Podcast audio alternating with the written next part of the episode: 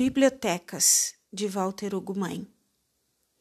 As bibliotecas deviam ser declaradas da família dos aeroportos, porque são lugares de partir e de chegar.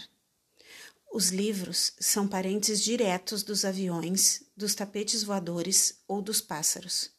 Os livros são da família das nuvens e, como elas, sabem tornar-se invisíveis enquanto pairam como se entrassem dentro do próprio ar, a ver o que existe para depois do que não se vê.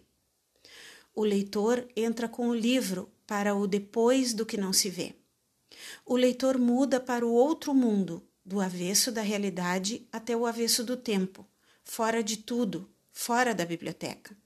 As bibliotecas não se importam que os leitores se sintam fora das bibliotecas. Os livros são também toupeiras ou minhocas troncos caídos, maduros de uma longevidade inteira. Os livros escutam e falam ininterruptamente. São estações do ano, dos anos todos, desde o princípio do mundo e já do fim do mundo. Os livros esticam e tapam furos na cabeça. Eles sabem chover e fazer escuro. Casam filhos e coram.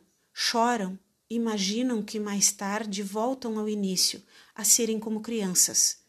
Os livros têm crianças ao dependuro e giram como carrosséis para as ouvir rir e para as fazer brincar. Os livros têm olhos para todos os lados e bisbilhotam para o cima e o baixo, a esquerda e a direita de cada coisa ou de coisa nenhuma. Nem pestanejam de tanta curiosidade. Podemos pensar que abrir e fechar um livro é obrigá-lo a pestanejar, mas dentro de um livro nunca se faz escuro. Os livros querem sempre ver e estão sempre a contar. As bibliotecas só aparentemente são casas sossegadas. O sossego das bibliotecas é a ingenuidade dos ignorantes e dos incautos, porque elas são como festas ou batalhas contínuas e soam canções ou trombetas a cada instante e há invariavelmente quem discuta com fervor o futuro, quem exija o futuro e seja destemido, merecedor da nossa confiança e da nossa fé. Adianta pouco manter os livros de capas fechadas. Eles têm memória absoluta. Vão saber esperar até que alguém os abra, até que alguém se encoraje, esfaime, amadureça, reclame o direito de seguir maior viagem.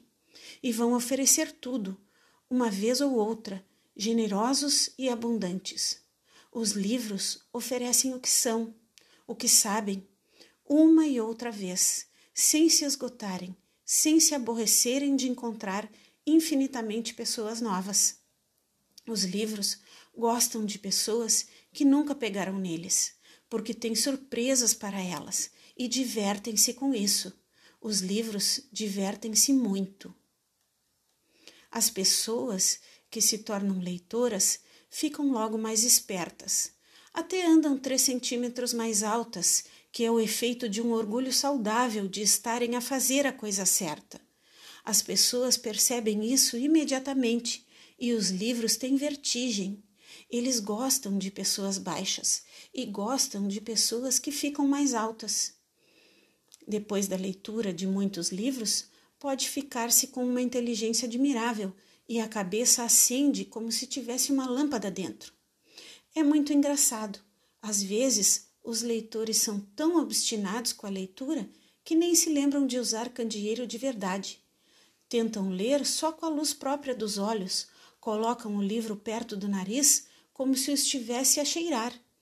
Os leitores aprendem a ler tudo, até aquilo que não é um livro leem claramente o humor dos outros, a ansiedade, conseguem ler as tempestades e o silêncio, mesmo que seja um silêncio muito baixinho. Alguns leitores um dia podem aprender a escrever. Aprendem a escrever livros. São como pessoas com palavras por fruto, como árvores que dão maçãs ou laranjas, pessoas que dão palavras. Já vi gente a sair de dentro dos livros, gente atarefada até com mudar o mundo. Saem das histórias e vestem-se à pressa com roupas diversas e vão porta fora a explicar descobertas importantes. Muita gente que vive dentro tem assunto importante para tratar. Precisamos de estar atentos. Às vezes compete-nos dar apoio. Alguns livros obrigam-nos a pôr mãos ao trabalho, mas sem medo. O trabalho que temos pela escola dos livros é normalmente um modo de ficarmos felizes.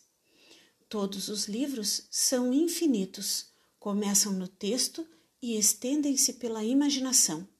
Por isso é que os textos são mais do que gigantescos, são absurdos de um tamanho que nem dá para calcular. Mesmo os contos de pequenos não têm nada. Se soubermos entender, crescemos também, até nos tornamos monumentais pessoas, edifícios humanos de profundo esplendor. Devemos lembrar que ler é esperar por melhor.